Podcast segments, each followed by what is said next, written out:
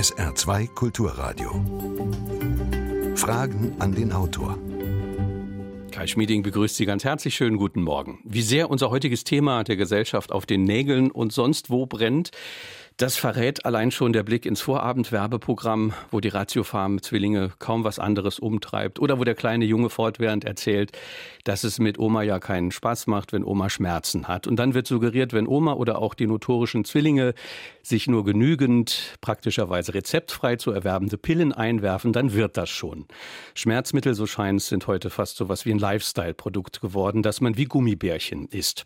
Ob diese Wohlfühlprodukte aus der Werbung tatsächlich helfen, das steht dann aber auf einem anderen Beipackzettel. Denn es gibt noch viel zu viele Patienten, die ihre Schmerzen schier in die Verzweiflung treiben und denen eben nicht so einfach geholfen werden kann. Wie man den Schmerz wirklich loswerden kann und was wirklich hilft, das weiß kaum einer so gut wie unser heutiger Gast, der Schmerztherapeut und Palliativmediziner Professor Dr. Sven Gottschling. Er ist Chefarzt am Zentrum für Palliativmedizin und Kinderschmerztherapie des Uniklinikums in Homburg. Schönen guten Morgen und herzlich willkommen hier bei uns. Einen wunderschönen guten Morgen.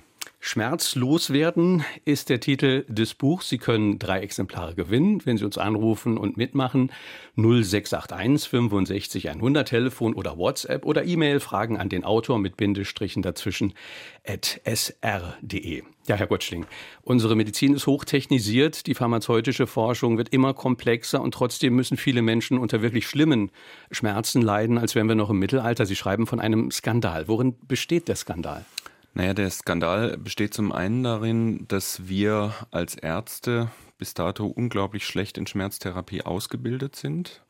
Das Fach Schmerzmedizin ist erst seit 2016 Bestandteil des Medizinstudiums. Das wird jetzt der eine oder andere wahrscheinlich kaum glauben wollen, aber auch ich habe in meinem Studium nichts, aber rein gar nichts über Schmerzmedizin gehört. Und ähm, von dem her muss man sagen, dass eigentlich alle draußen in der freien Wildbahn tätigen Kollegen zum momentanen ähm, Stand entweder noch auf, äh, ja, ich sag mal, einem ähnlichen Niveau sind wie viele medizinischen Laien oder einige wenige haben sich fortgebildet äh, und behandeln Patienten vielleicht ein bisschen adäquater, aber ähm, ich glaube, die meisten Menschen, die ein Schmerzproblem haben, werden auch schon erlebt haben, dass sie immer wieder dieselben Medikamente, dieselben Antworten bekommen und eben keine differenzierte Beachtung ihrer Probleme. Und das hat eben Folgen. Sie stellen die These in dem Buch auf, je jünger und behinderter oder je älter und dementer ein Mensch ist, desto verheerender, weil unzureichender ist seine Schmerztherapie. Ja. Also nicht nur desto unzureichender ist seine Schmerztherapie, sondern man muss auch bedenken, dass je jünger, desto unausgereifter sind die Schmerzabwehrsysteme. Das heißt also bei einem Neugeborenen sind diese Mechanismen, die ähm, wir sage ich mal, mittelalten Menschen alle haben, noch nicht ausgereift. Also jeder weiß, wenn man sich schlimm verletzt, dann greifen ganz potente Schmerzabwehrsysteme, Endorphine werden äh, ausgeschüttet. Also jemand, der einen schweren Autounfall hat, spürt unter Umständen in den ersten Minuten gar nicht so furchtbar viel. Diese Systeme sind beim Früh- und Neugeborenen noch nicht ausgereift. Und genauso ist es so, je älter man wird, wir wissen alle, dass wir so ein bisschen degenerieren, wenn wir älter werden. Und das Erste, was tatsächlich nochmal schlechter wird, ist die Schmerzabwehr. Von dem her ist Alter kein gutes Schmerzmittel, was viele immer denken, sondern im Gegenteil, man wird im Alter immer schmerzempfindlicher und das ist darüber begründet. Wenn man jetzt noch sieht, dass ähm, zu geringe Schmerzmitteldosen gerade bei kleinen Kindern und bei alten Menschen gegeben werden und dass Demenzkranke teilweise nur ein Drittel der vergleichbaren Schmerzmitteldosen erhalten wie Nicht-Demente und das nach Operationen, dann ist das einfach nur gruselig, weil diese Menschen können sich nicht wehren, diese Menschen können das nicht äußern, genauso wie auch schwerstbehinderte Kinder und die leiden dann ganz furchtbar und eigentlich ähm, völlig unnötig. Mhm. Das heißt, auf der einen Seite sind Ärzte zu vorsichtig mit Schmerzmitteln ja. oder wissen einfach nicht, was man da sinnvollerweise macht. Auf der anderen Seite gibt es ja die Entwicklung, die ich am Anfang erwähnte. Es gibt äh, Aspirin, Paracetamol, Ibuprofen. Jedes Kind kennt diese ja. Namen. Äh, aber da sagen Sie, das ist eine gefährliche Entwicklung. Das ist von dem her eine gefährliche Entwicklung und da muss man vielleicht noch mal ein bisschen zurückblicken. Wo kommen denn diese Substanzen her oder warum werden die auch so relativ freizügig ähm, verkauft? Ähm, wir haben eine sogenannte ähm, Stufentherapie zur, zur Schmerzbehandlung. Hat die Weltgesundheitsorganisation vorgestellt 1986, also ist ähm, schon über 30 Jahre her. Und es gibt dort drei Stufen auf der ursprünglichen ähm, Stufenleiter. Stufe 1 sind die Nicht-Opioid-Schmerzmedikamente, das sind die, die Sie gerade erwähnt haben. Stufe 2 sind schwache Opioide. Die könnte man aus meiner Sicht ersatzlos streichen. Und die Stufe 3 sind starke Schmerzmedikamente, Morphin und Verwandte. Und diese Stufentherapie zur Schmerztherapie wurde eigentlich etabliert, um eine möglichst einfache Tumorschmerztherapie in Drittweltländern zu etablieren.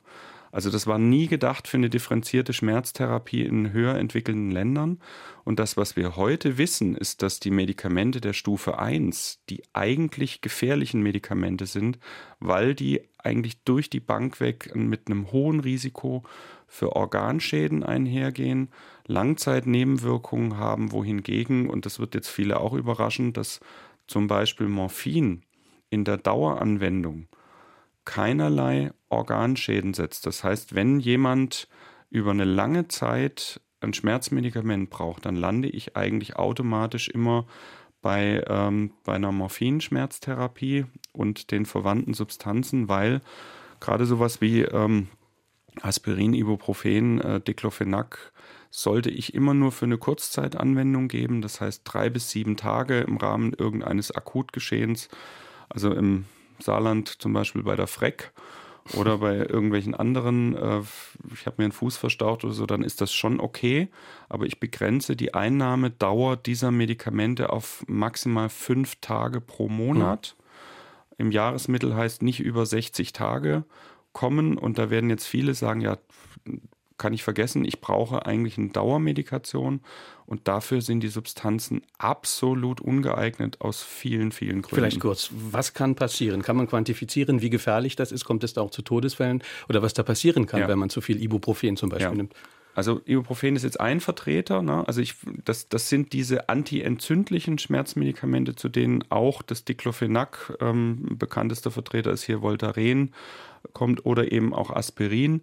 Wir wissen, dass diese Substanzen die Nieren schädigen können und dass es auch eine Lebenszeitdosis gibt, ab der die Nieren äh, eventuell unausweichlich aussteigen und man an der Dialyse hängen kann.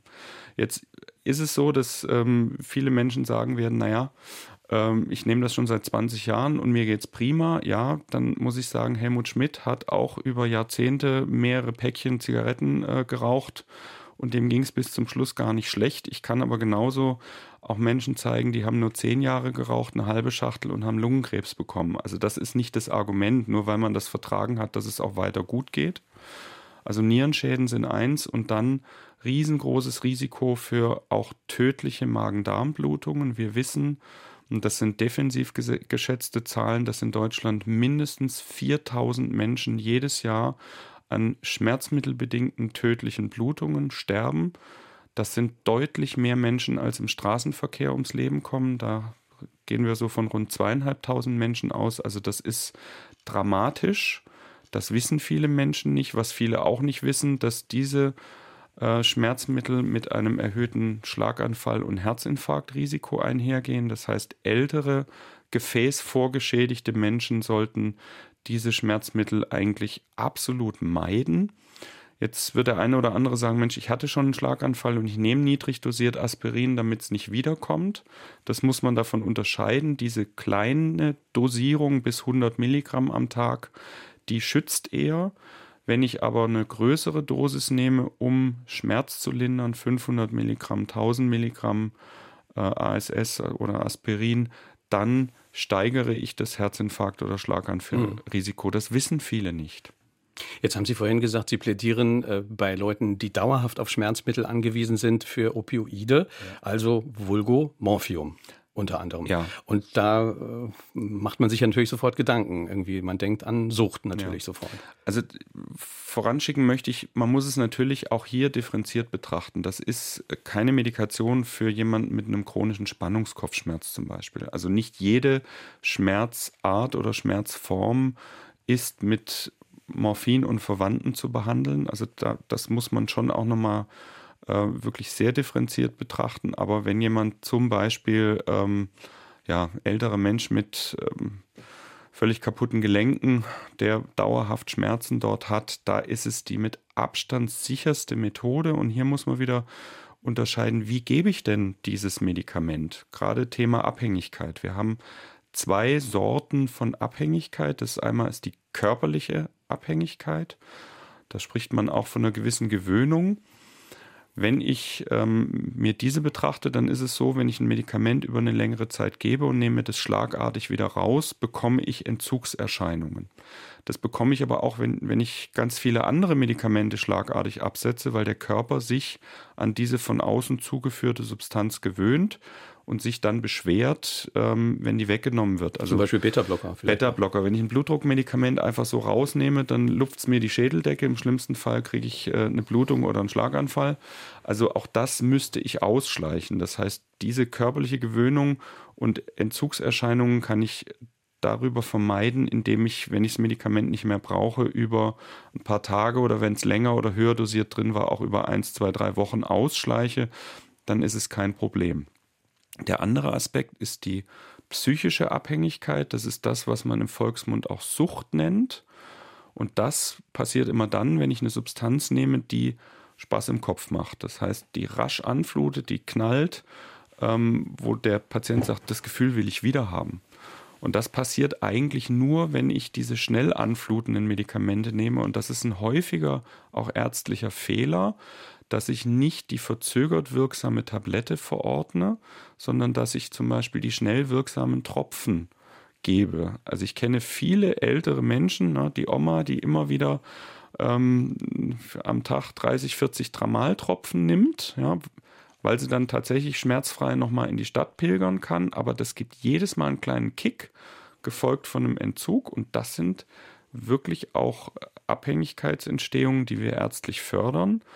Und dann ist es auch unglaublich schwierig, wenn die Menschen das Medikament nicht mehr brauchen, weil zum Beispiel das Knie operiert ist und die Beschwerden weg sein sollten, da nochmal rauszugehen. Und das liegt in unserer Verantwortung, genau diese Medikamente nicht zu verordnen. Ich kann eine verzögert wirksame Morphintablette verordnen. Ich würde ja nicht den Schuss Heroin dem Patient ähm, in die Hand drücken. Mhm. Und ähm, das können wir steuern. Das ist ja auch genau das, was Sie ansprechen, was gerade in den USA in dieser Woche zu, zu den großen Meldungen, ja. zu dieser Krise geführt hat, ja. diese Opioidkrise. Also die Opioidkrise in den USA ist aber auch wirklich da, darüber begründet, dass in den USA ähm, extrem viele schnell und kurzwirksame Substanzen eingesetzt werden, dass äh, teilweise Menschen sehr leicht an diese ähm, ja, Substanzen rankommen, die diesen Spaß im Kopf machen. Und äh, damit haben wir dann schlagartig ein Riesenproblem und das können wir wirklich vermeiden, indem wir Medikamente geben, die nicht so rasch anfluten und uns diese Probleme einfach hm. nicht machen. Sven Gottschling ist unser Gast auf SR2 Kulturradio. Fragen an den Autor. Schmerzlos werden. Warum so viele Menschen unnötig leiden. Was wirklich hilft, ist der Titel des Buchs. 0681 65 100 ist unsere Nummer. Eine erste Hörerfrage. Stichwort Opioidkrise in den USA. Äh, durch erstaunlich äh, liberales Verschreiben von süchtig machenden Schmerzmitteln ist dort eine Riesenkrise ausgetreten, was natürlich die Pharmaindustrie freuen wird. Ist das eigentlich hier vermeidbar? Sind nicht automatisch Therapien, die nicht äh, pharmazeutisch sind und daher über die Pharmaindustrie gehen, äh, für diese Leute schlecht und daher werden die bekämpft oder gar nicht zugelassen?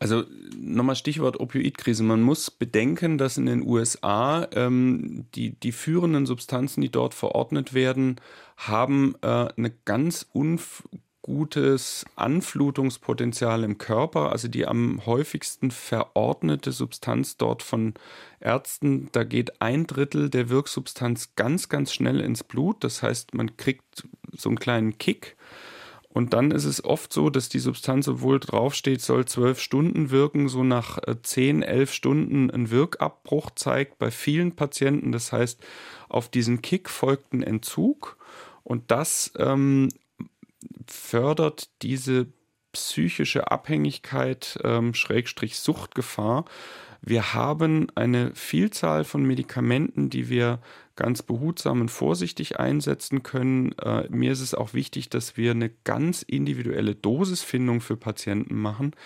Ähm, also ich selber setze jetzt äh, Opioidschmerzmittel, einseitig Arzt bin, das sind jetzt äh, mittlerweile rund 18 Jahre. Äh, und wenn man das verantwortungsvoll macht, diese Patienten steuert, immer wieder nachschaut, gibt es hier ein Problem, dann kann man das absolut wirksam vermeiden. Das ist nicht so, dass ich sage, gebt jetzt die äh, Morphintabletten frei, sondern das muss in die Hand eines verantwortungsvollen Arztes und dann mit dem Patienten mhm. gemeinsam eine gute Therapiesteuerung hinbekommen. Und dann halte ich das für absolut vermeidbar, ähm, dass hier in Deutschland sowas passiert wie in den USA. Aber ich sehe auch, dass in Deutschland Menschen, die eigentlich keine Opioide bekommen sollten, weil diese Schmerzerkrankung für Opioide nicht geeignet ist, sie bekommen. Und ich sehe, dass viel zu viele Menschen schnell und kurzwirksame Substanzen verordnet bekommen, die sie eigentlich nicht brauchen. Das ist oft eher was für Krebsschmerzpatienten, die rasch durchbrechende Schmerzen haben. Also hier plädiere ich auch für einen verantwortungsvollen Umgang der Ärzte mit diesen Substanzen mhm. und ich glaube, dann wird es hier kein Problem geben. Man darf halt eine Zahl auch nicht äh, äh, verschweigen. Die Zahl der Drogentoten in Europa ist dramatisch gestiegen und in 79 Prozent der Fälle waren immerhin Opioide im Spiel. Ja.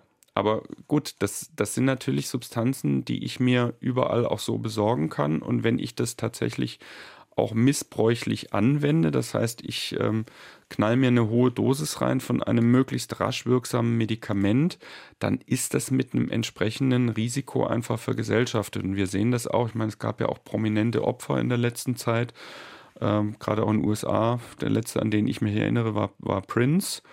Ähm, der sich umgebracht hat mit einem Medikament, was hundertfach wirkstärker ist als Morphin damit muss man auch in der Verordnung entsprechend behutsam sein. Und äh, von dem her muss man auch als Arzt das dazu notwendige Fachwissen haben, um seine Patienten da sicher steuern zu können. Eine nächste Hörerfrage. Ist es möglich, dass eine Leberfibrose durch verschiedene Medikamentengabe sowie Hormone und Schmerzmittel verursacht wurde? Also das ist jetzt eine, eine, eine Frage, die ich natürlich äh, ohne deutlich mehr Informationen darüber zu haben, schlecht ähm, beantworten kann. Da können noch Infektionen eine Rolle spielen. Äh, es ist aber natürlich so, wenn jemand verschiedene Medikamente bekommt, spätestens ab fünf Medikamenten am Tag kann kein Arzt mehr vorhersagen, was in diesem Körper überhaupt äh, an Interaktion passiert. Ja, Prinzipiell ist es möglich, aber ähm, da bräuchte ich wesentlich mehr Informationen. Eine nächste Frage. Können Sie bitte etwas sagen zu Cannabis? Ist das ein wegweisender Wirkstoff zukünftig in der Schmerztherapie? Und ähm, dann würde mich noch interessieren, welche naturheilkundlichen Verfahren, also zum Beispiel Akupunktur, äh, sinnvoll zur Unterstützung der schulmedizinischen Schmerztherapie aus Ihrer Sicht sein können. Also Cannabis ist für mich ein extrem segensreiches Medikament. Ich sage hier bewusst Medikament. Ähm, ich setze das ein, seit ich Arzt bin. Also seit dem Jahr 2000 behandle ich ähm, Menschen mit Cannabinoiden. Ich habe sicherlich in Europa die meiste Erfahrung in der Cannabis-Therapie bei Kindern. Ähm, mehrere hundert Kinder schon behandelt für unterschiedlichste äh, Indikationen von der Epilepsie äh, bis hin zur schweren Spastik, Appetitanregung bei ähm, Erkrankungen wie Mukoviszidose, aber auch bei Tumorerkrankungen. Es ist übelkeitslindernd, es kann beim Tourette-Syndrom eingesetzt werden und bei bestimmten Formen schwerer Nervenschmerzen, auch bei Tumorschmerzen. Auch hier äh, der differenzierte Blick, man sollte sich mit der Substanz auskennen, man sollte es für ganz gezielte Erkrankungen einsetzen. Für mich ist es ein Medikament mit einem sehr, sehr günstigen Wirkungs-Nebenwirkungsprofil. Seit 1998 kann man äh, Cannabis-Medikamente in Deutschland verschreiben. Es waren bloß bis März 2017 die Kassen nicht gezwungen, die Kosten dafür zu tragen. Aber seit 1998 gibt es keinen einzigen beschriebenen Todesfall durch medizinisch verordnetes Cannabis. Also ich sehe hier ein ganz großes Potenzial. Wir haben in Deutschland bis zur ähm, Gesetzesänderung circa 8000 Menschen gehabt, die jedes Jahr mit Cannabinoiden äh, medizinisch versorgt wurden. Nur zum Vergleich, Israel hat ähm, 10 Prozent der Einwohnerzahl Deutschlands und hat rund 30.000 Menschen pro Jahr versorgt. Also wenn ich das hochrechne, ähm, wird es deutlich mehr werden. Wir sehen jetzt schon seit Gesetzesänderung eine Verdreifachung der Verordnung. Aber auch hier, das gehört in die Hände von erfahrenen Ärzten. Ich finde es leider sehr schade, dass in diesem Gesetz auch äh, Blüten jetzt ärztlich verordnungsfähig sind. Das ist ähm, für mich eine klassische Fehlentwicklung. Ich verordne das nur als Medikament, das heißt als Tropfen oder Kapseln, weil das Rauchen von Cannabisblüten wiederum zu einem ganz raschen Anfluten führt. Dann sind, wieder wieder, sind wir wieder im Bereich der Möglichkeit psychischer Abhängigkeiten, Suchtentwicklung und ähm, grundsätzlich wissen wir auch, egal was wir rauchen, wir schädigen damit mhm. unsere Lunge.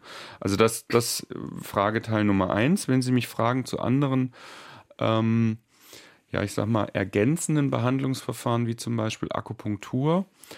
Wir setzen das auch am Uniklinikum ähm, sehr verstärkt ein. Also bei uns in der Abteilung ist eigentlich jeder Arzt zumindest mit einer Basisausbildung in Akupunktur versehen. Ich mache sicherlich zwischen 20 und 40 Akupunkturbehandlungen pro Woche. Wir machen sehr viel Akupunkturforschung, sogar placebo-kontrolliert doppelblind mit ähm, speziellen Lasern. Wir akupunktieren Früh- und Neugeborene. Wir haben zum Teil exzellente äh, Studiendaten über ähm, die Wirksamkeit äh, bei bestimmten Schmerzerkrankungen.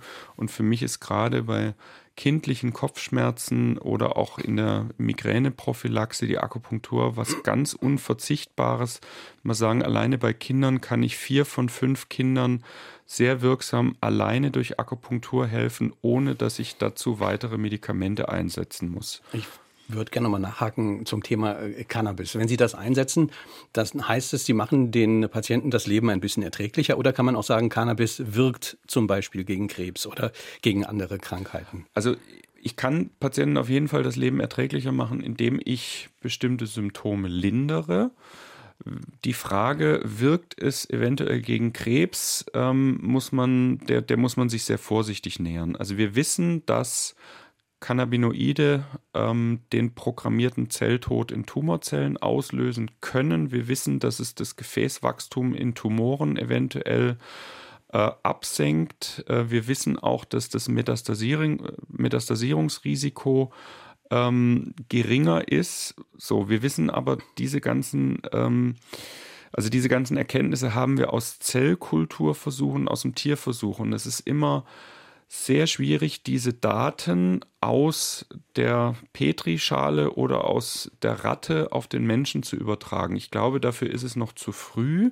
Wir haben das jetzt mit einem anderen Medikament erlebt, mit dem Methadon, das als neues Krebswundermedikament auch durch die Presse gejagt wurde. Auch hier hatten wir nur Daten aus der Zellkultur. Methadon gehört zur Gruppe der Opioidschmerzmittel und wir sehen hier was ganz fürchterliches, dass ganz viele Tumorpatienten das jetzt ähm, unbedingt haben möchten, die auch keine Schmerzen haben und die kriegen die volle Palette der Nebenwirkungen einer Opioidtherapie. Denn diese Medikamente haben Nebenwirkungen, insbesondere bei Menschen, die keine Schmerzen haben. Äh, und von dem her wäre wäre ähm, es für mich ganz wichtig zu sagen, wir brauchen sicherlich noch mehrere Jahre Forschung, bis wir sagen können, wie wirkt es. Es laufen mehrere Studien und ich weiß, dass es immer ganz schwierig ist, auch aktuell tumorerkrankten Menschen zu sagen, ähm, es wird noch ein bisschen dauern, aber ärztlich ist es unverantwortlich, äh, jetzt einfach jedem Menschen das zu verordnen, weil auch diese Medikamente haben natürlich Nebenwirkungen. Sven Gottschling ist unser Gast. Fragen an den Autor auf SR2 Kulturradio. Schmerzlos werden heißt das Buch. Hier ist Susanne Leistenschneider. Ich würde gern vom Autor wissen, was er über Globuli und deren Wirkung denkt. Das würde mich mal interessieren. Ja, was denke ich darüber? Ähm, jetzt, wenn Sie mich als Wissenschaftler fragen, ähm, dann ist es klipp und klar so, wenn ich mir die aktuellen Studien anschaue, ähm, dann muss man klipp und klar sagen, ja, Homöopathie wirkt, aber äh, Ähm, es ist wohl eher die Methode als die Substanzen, die man dann äh, den Patienten gibt. Das ist zumindest das, was, was die äh, breit angelegten Daten zeigen. Also es ist letztlich wurscht, ob ich welche, welche Zuckerkügelchen ich letztlich äh, über den Tresen gebe. Wir haben selber ähm, eine Doktorandin gehabt als Stipendiatin der Veronika und Karl Carstens Stiftung für Homöopathieforschung. Und die hat mal alle Daten, die es puncto Anwendung bei Kindern gibt, gesichtet. Und wir müssen klipp und klar sagen, in den letzten 70 Jahren sind ganze zwei Studien veröffentlicht worden, die positive Effekte von Homöopathika bei Kindern belegen. Und das bei einer Gesamtpatientenzahl von knapp 120 Kindern. Also das, was ich wissenschaftlich sagen kann, wir wissen fast nichts. Die Daten, die wir haben, deuten eher darauf hin, dass diese Zuwendung, das heißt, äh, jemand nimmt sich eine Stunde Zeit, kümmert sich ganzheitlich um einen Menschen, dass das der wirksame Effekt der Therapie ist.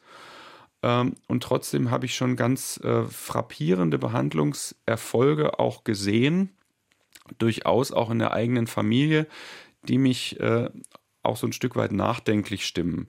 Also von dem her, ähm, ich schleiche selber noch so ein bisschen um das Thema rum und habe noch keine endgültige Meinung. Sie haben ja immerhin dem Thema Placebo-Effekt ja. äh, ein eigenes Kapitel auch ja. im Buch gewidmet. Und ich glaube, das, das ist ganz wichtig, diese Macht der Erwartungshaltung. Wenn ich, ähm, wenn ich an etwas glaube, funktioniert es auch. Also ich mache ein, ein Beispiel äh, viele von Ihnen, die sich mal eine Kopfschmerztablette einwerfen, weil sie jetzt akut Kopfschmerzen haben, werden mir bestätigen können, wenn sie die nehmen, geht es ihnen schon nach 10, 15 Minuten besser.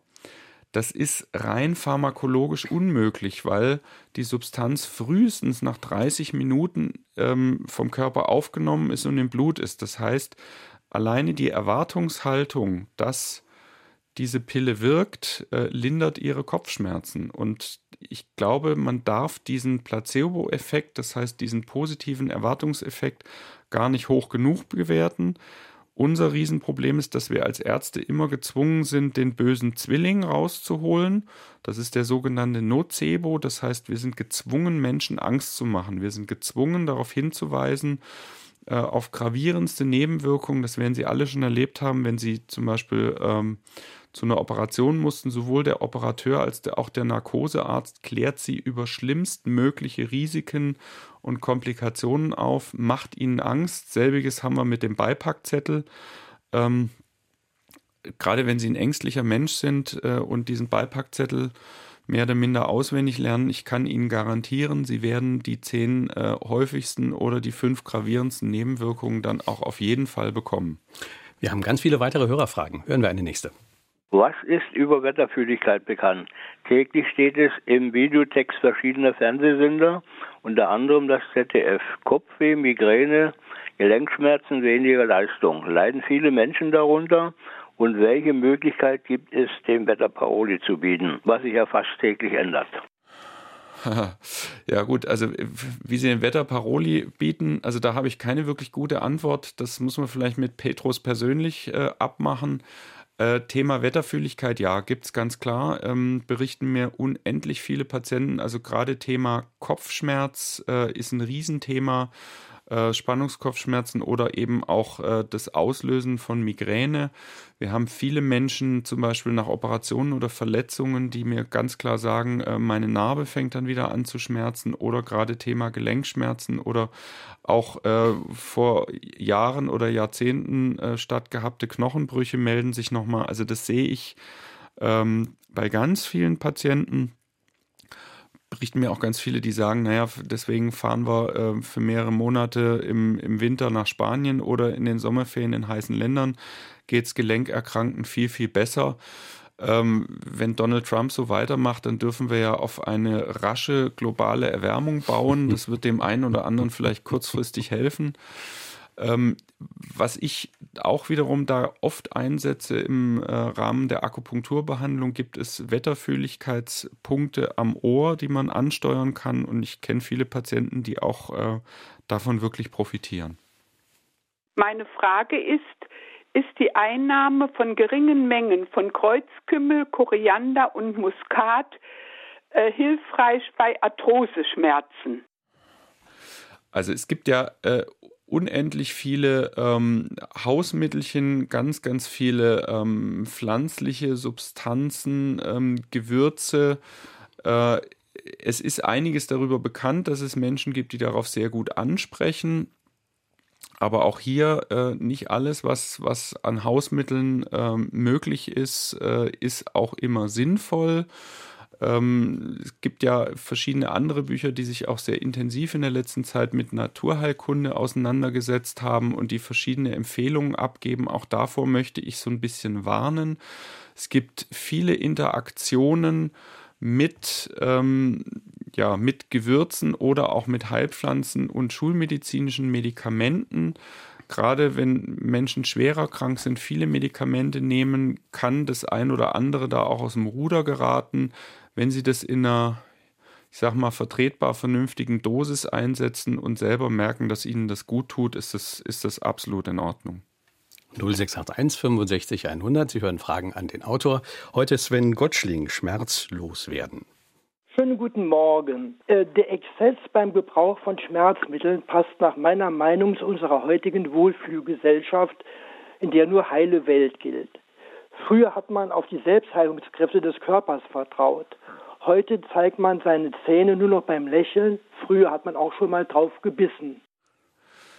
Ja, ähm, das hat zwei Aspekte. Also es ist schon zum einen so, dass wir äh, immer noch viele Menschen haben, die ähm, ganz fürchterlich beißen und sagen, ich halte das schon irgendwie aus. Das ist eher so die ältere Generation. Also da möchte ich dem einen oder anderen gerne sagen, du musst nicht alles aushalten, dir kann wirksam geholfen werden und damit auch deine Lebensqualität gesteigert, dass du wieder auch wirklich lächeln kannst. Ähm, aber Sie haben recht, dass ganz viele Menschen gerne funktionieren möchten, überhaupt nicht akzeptieren, dass äh, gelegentliche Kopfschmerzen oder auch äh, der zwickende Rücken äh, eine bedingte Form des Gesundheitssinn und auch so ein Stück weit mit dazugehören. Und die sind ganz schnell dabei, sich irgendwas einzuschmeißen, obwohl andere Methoden da sind, ähm, vielleicht die Beschwerden auch anderweitig in den Griff zu bekommen. Thema Bewegung, Thema Sport. Wir sind alle völlig degenerierte Couchmonster mit äh, ja, Büroarbeitsplätzen. Dafür sind wir eigentlich überhaupt gar nicht ausgerichtet. Es ist überhaupt kein Wunder, dass äh, so vielen Menschen der Rücken wehtut. Und ich habe so viele Patienten, die vor mir sitzen und das Gesicht, äh, gerade Jüngere, die das Gesicht schmerzhaft verziehen, wenn ich sage, ja, du musst raus, du musst dich bewegen, du musst deine Rückenmuskulatur stärken. Äh, und ich werde dir jetzt nicht dauerhaft hier irgendwelche Schmerzmedikamente verordnen, damit du so weitermachen kannst wie gehabt. Wir werden immer fetter, wir werden immer unbeweglicher und wir müssen raus aus dieser Spirale. Und ich glaube, auch das kann vielen Menschen wirksam helfen. Das will aber keiner hören. Hm. Sie haben zu Beginn der Sendung gesagt, wir brauchen im Prinzip mehr Schmerzexperten, wir ja. brauchen mehr Schmerztherapeuten und wir brauchen das, dass eine Kultur entsteht, dass Mediziner das Thema Schmerz auch ernst nehmen. Wenn wir jetzt aber sagen, ähm, ist das nicht vielleicht auch widersinnig, weil in den meisten Fällen müssen wir davon ausgehen, der Schmerz ist vielleicht ein Indikator von was anderem, das gelöst werden muss.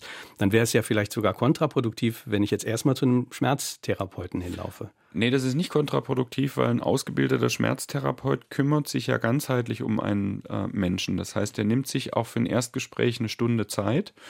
Und Schmerz hat immer biopsychosoziale Anteile. Das heißt, das ist nicht nur ähm, das kaputte Gelenk, was da schmerzt, sondern es ist auch, ähm, wie gehe ich damit um? Das heißt, wie viel Angst macht mir das? Wie viel Angst habe ich vor Arbeitsplatzverlust?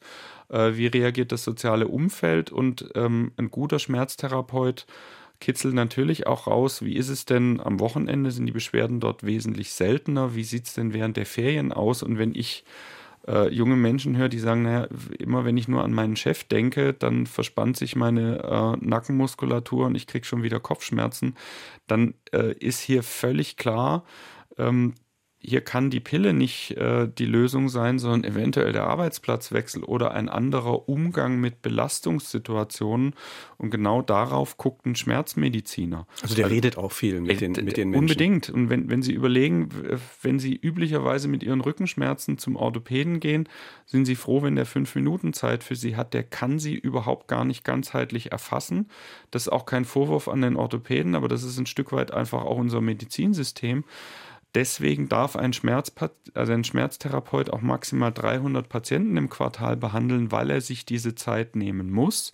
Wenn wir jetzt aber sehen, dass wir nur 1000 niedergelassene Schmerztherapeuten in Deutschland haben, bei über 20 Millionen chronisch schmerzkranken Deutschen, ich breche es mal auf Saarland runter, es sind keine 30 niedergelassene Schmerztherapeuten für eine Million Einwohner.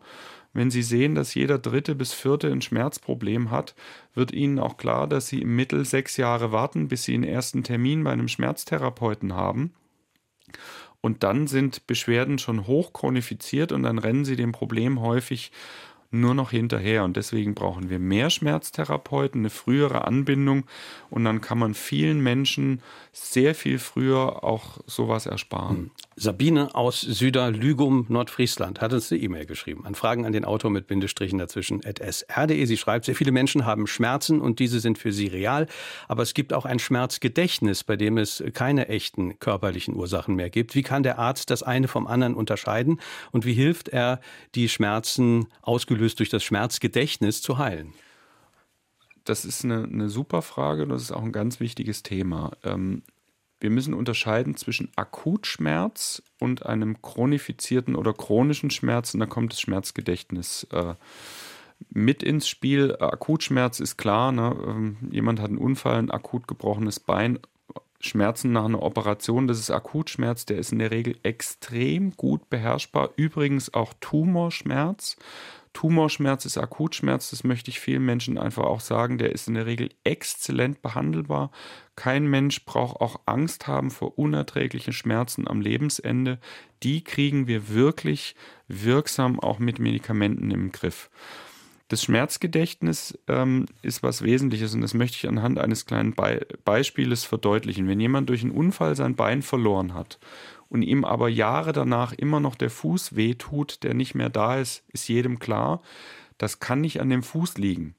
Das aber zu dem Fuß dazugehörige Areal im Gehirn ist noch da und das kann Fehlsignale senden. Und deswegen ist es wichtig zu verstehen, dass Schmerzen immer im Kopf entstehen. Und das betrifft alle Schmerzen. Und deswegen sind viele auch chronische Rückenschmerzen nicht darüber zu behandeln, indem man irgendwelche neuen Methoden am Rücken direkt ausprobiert. Noch fünf Spritzen, noch eine Elektrotherapie, noch eine Massage. Denn diese Signalstörung kommt aus dem Schmerzgedächtnis und da braucht man andere Techniken und die sind sehr vielfältig. Ich kann äh, über bestimmte ähm, Gegenirritationsverfahren was erreichen. Ich kann mit Hypnosetherapien arbeiten. Ich kann mit Entspannungstechniken arbeiten. Es gibt verschiedene schmerzdistanzierende Medikamente, die ich für einen bestimmten Zeitraum einsetzen kann. Ich kann die Schmerzschwelle über andere Medikamente stabilisieren. Und es gibt ähm, gute Fragebögen, wo ich auch das ein bisschen rausdifferenzieren kann mit Patienten gemeinsam. Und äh, ein guter Schmerztherapeut sollte das können. Gegen Irritation, da werden viele Leute nicht so viel mit anfangen können. Sie beschreiben das sehr plastisch in dem ja. Buch. Das macht zum Beispiel bei Kindern macht man das, wenn man pustet, wenn ja, genau. Also es ist so, dass ähm, das kennt jeder, wenn, wenn ein Kind äh, auf der Straße hingefallen ist, hat sich das Knie aufgeschlagen und sie pusten auf diese Verletzung, dann wirkt das akut schmerzlindernd. Warum ist das so? zum einen ist es die Zuwendung, aber zum anderen ist es so, dass sie über das Pusten einen Druck- oder Berührungsreiz auf das verletzte Areal senden. Druck und Berührung und Schmerz werden aus demselben Körperareal ähm, mit verschiedenen Nervenfasern hoch in Richtung Rückenmark geleitet und die werden an einer ähnlichen Stelle verschaltet. Und jetzt hat Druck und Berührung aber Vorfahrt gegenüber Schmerz. Das heißt, wenn der Schmerz hochschießt und Sie setzen einen Gegenreiz, nämlich Druck und Berührung, wird Schmerz nicht mehr so durchgeleitet und wirkt schmerzlindernd. Und das kann man zum Beispiel mit einer Methode, die nennt sich transkutane elektrische Nervenstimulation, Abkürzung TENS, anwenden, indem man so kleine Klebeelektroden um ein schmerzhaftes Areal platziert, diesen Gegenirritationsreiz setzt. Und da kann man vielen Menschen auch mit einem deutlich chronifizierten Schmerz äh, sehr wirksam äh, eine völlig nebenwirkungsfreie Schmerztherapie anbieten, Einzige ähm, Kontraindikation ist ein Herzschrittmacher, weil wir da halt elektrische Störsignale senden. Es ist ja zwei Kulturradio Fragen an den Autor. Sven Gottschling stellt sein Buch Schmerzlos werden vor. Wir haben ganz viele Anrufer. 0681 65 100 ist die Nummer. Guten Morgen. Meine Frage wäre, viele Rheumapatienten bekommen Diclofenac, Ibuprofen oder Cortison. Welche Alternativen gibt es und wäre Cannabis da auch eine Lösung? Ja, schwierige Frage. Ähm, also beim Rheuma haben wir natürlich zum einen die Problematik, ähm, dass wir hier eine entzündliche Komponente haben und dass wir sehr oft was auch gegen diesen Entzündungsreiz tun müssen. Da ist natürlich die erste Idee sind tatsächlich diese antientzündlichen, ähm, schmerzlindernden Medikamente, die sind aber für eine Daueranwendung wirklich nicht mehr die Therapien der Wahl. Es gibt vielfältige andere Medikamente gegen Rheuma, Sie wissen sicherlich auch, dass es ganz, ganz viele Unterformen äh, von äh, rheumatischen Beschwerden gibt äh, und die einer sehr differenzierten Therapie zu, zugeführt werden müssen, wo man auch den Rheumatologen, nicht nur den Schmerztherapeuten braucht. Cannabis als Alternative für diese Beschwerden, jein.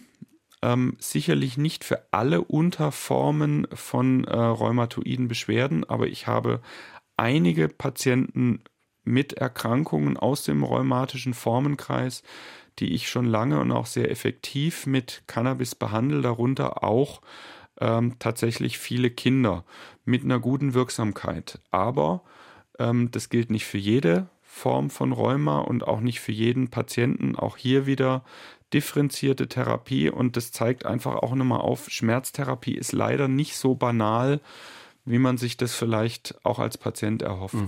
Sigrid Feuersänger hat uns eine E-Mail geschrieben. Sie schreibt, ich leide seit vielen Jahren unter Migräne und, und anderen Kopfschmerzen. Was rät der Autor bei Migräneanfällen, wenn Akupunktur nichts gebracht hat? Und wie verhalte ich mich, auch ganz interessant, wenn der Hausarzt die Behandlung nicht aus der Hand gibt?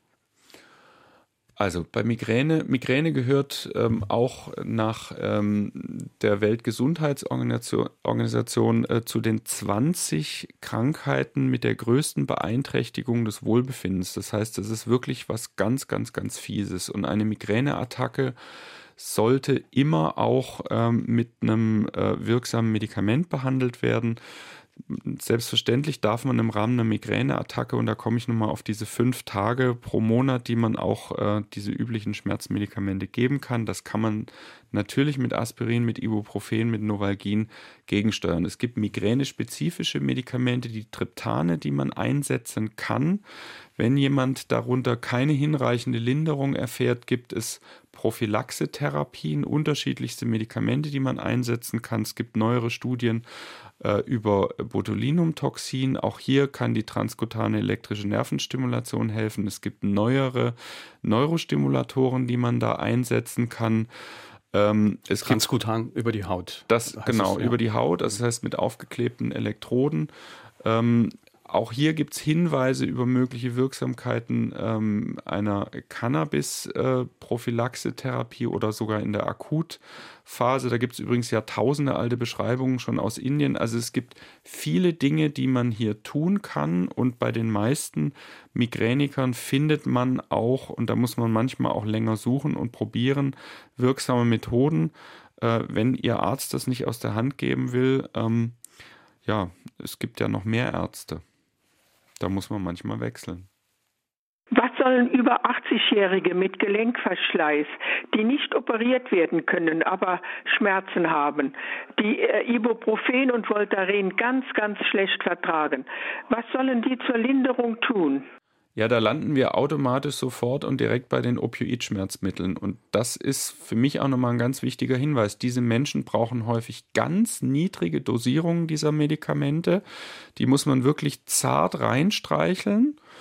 Ähm, wenn man das ganz behutsam vorsichtig macht, haben die häufig eine extrem gute Schmerzlinderung. Jetzt werden viele sagen, ja, was ist dann mit Sturzrisiko? Den wird es doch schwindlig. Was ist mit den Begleitproblemen?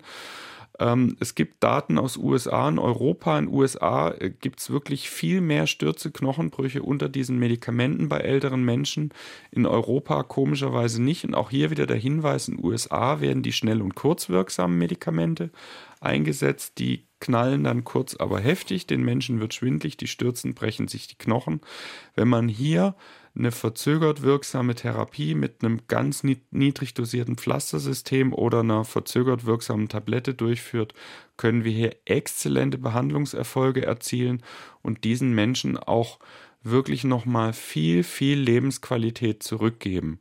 Haben wir gute Erfahrungen mitgemacht.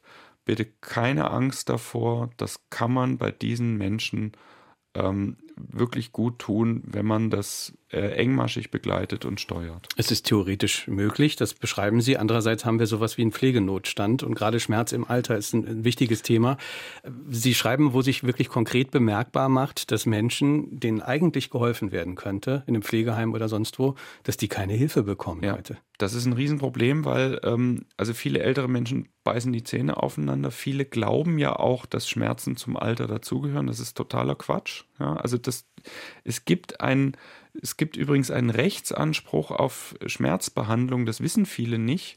Es gibt keinen Rechtsanspruch auf eine definierte, also vom Patienten definierte Linderung, aber wenn Sie Schmerzen haben und das äußern und Ihr Arzt reagiert nicht, das heißt oder reagiert nicht adäquat nach aktuellem Stand der wissenschaftlichen Erkenntnis, können Sie den prinzipiell theoretisch sogar verklagen.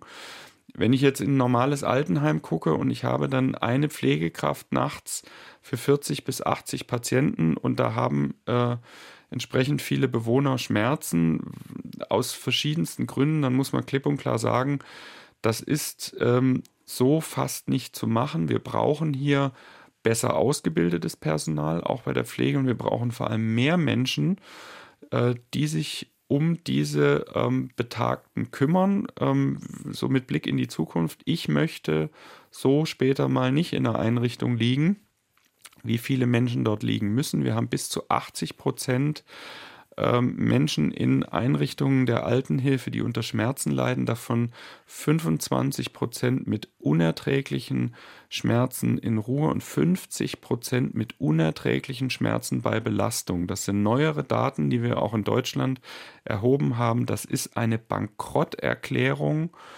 Äh, und da muss ein gesellschaftlicher Aufschrei kommen. Und ich glaube, dass wir äh, auch das als Gesellschaft einfordern müssen, was sind uns unsere alten Mitmenschen wert, auch mit Blick auf die eigene äh, Zukunft. Ich würde mir hier eine deutliche Veränderung wünschen. Sie beschreiben, dass das häufig ganz banale Gründe hat. Dann ist akut ein Schmerzfall vielleicht am Wochenende und dann ist einfach der Arzt nicht ja. zu kriegen, der jetzt äh, was verschreiben müsste. Und, und die Schwester kann ja nichts tun, nur die Pflegekraft. Ja, das Problem ist ja, dass alle Medikamente nur personalisiert vorliegen. Das heißt, in den Einrichtungen gibt es ja kein Schränkchen, wo man sagen kann, ich habe hier was für den Bedarfsfall.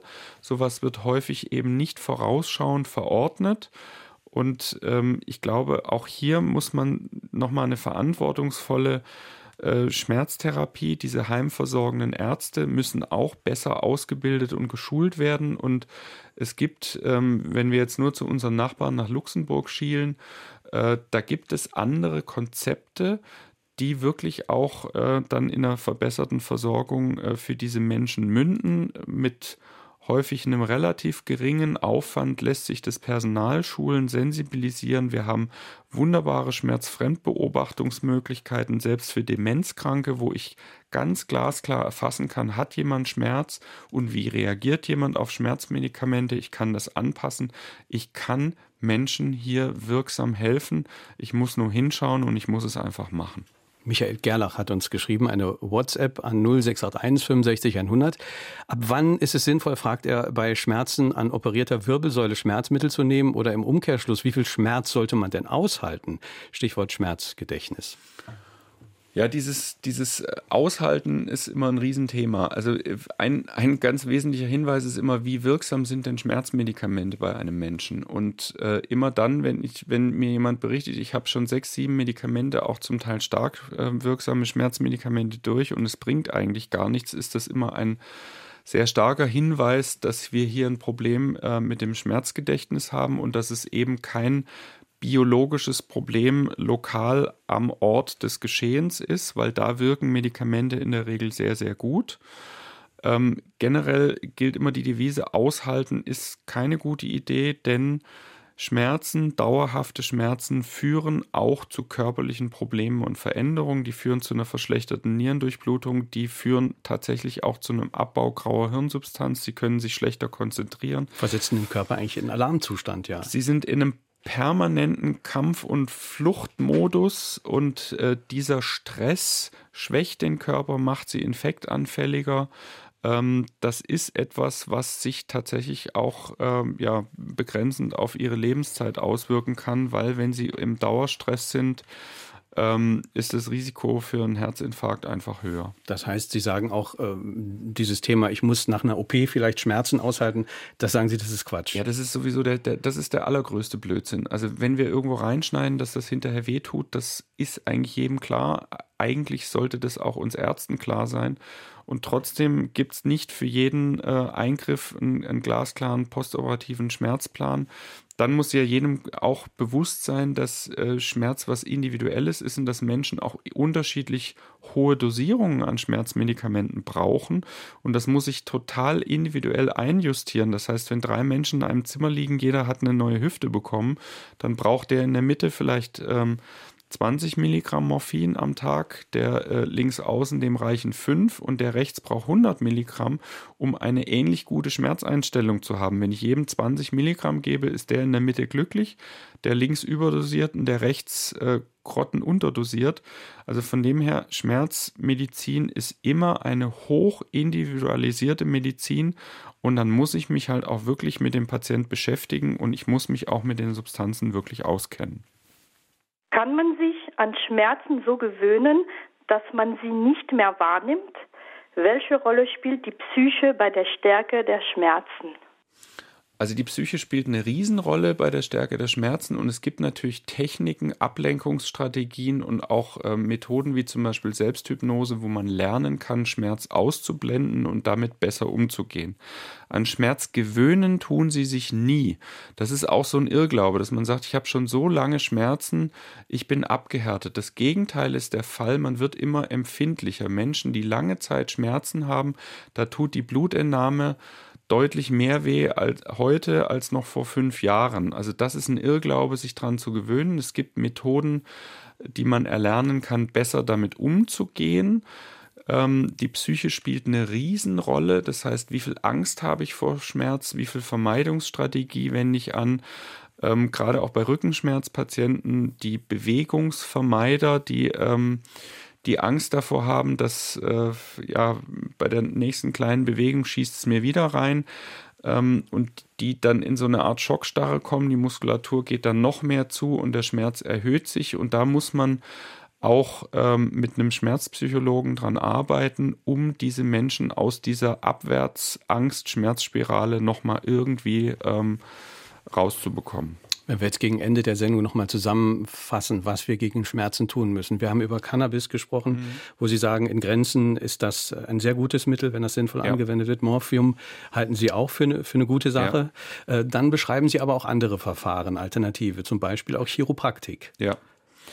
Ähm, das kann für den einen oder anderen Patienten eine wirksame Alternative sein. Ich plädiere hier immer sehr für sanftere Therapieverfahren, also eher in Richtung Osteopathie, weil natürlich dieses, also Chiropraktik, sag mal, das klassische Einrenken äh, ist auch mit einem Risiko verbunden, dass man tatsächlich auch was kaputt macht. Ein älterer Mensch mit ähm, einer Knochendichtigkeitsminderung, einer Osteoporose, da kann auch mal was brechen. Oder bei einer ruckartigen Bewegung kann es auch, gerade wenn das im Bereich der Halswirbelsäule durchgeführt wird, kann es zu Einrissen bei irgendeinem Gefäß kommen. Da sind auch schon Schlaganfälle ausgelöst worden. Also immer so mit ein bisschen Blick und Vorsicht auf die Methode.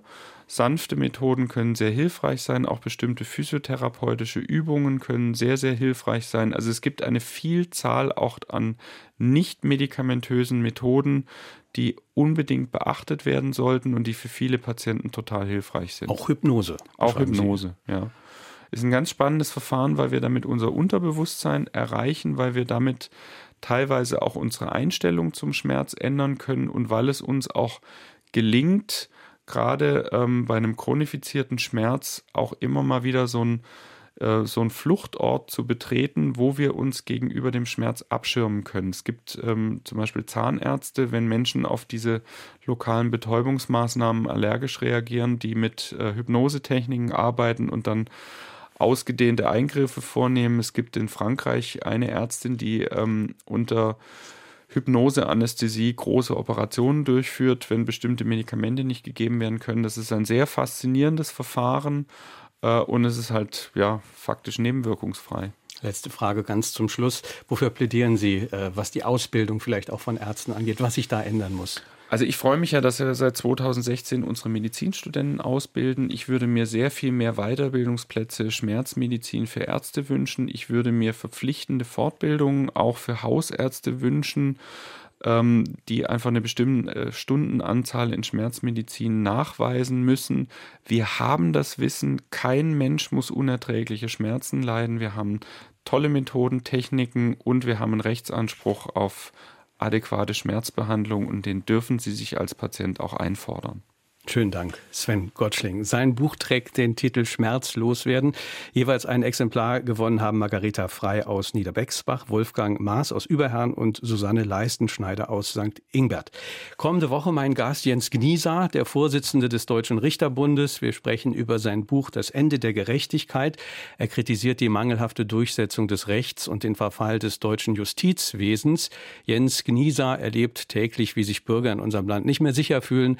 Sie misstrauen dem Staat, sehen sich aber in Kleinigkeiten drangsaliert. Falsch parken wird geahndet, Steuerbetrüger lässt man aber laufen, meint Genieser. Wir wollen drüber sprechen, wir wollen drüber diskutieren. In der kommenden Woche würde mich freuen, wenn Sie dabei sind. Ich bin Kai Schmieding. Schönen Dank fürs Zuhören. Schönen Sonntag. Tschüss.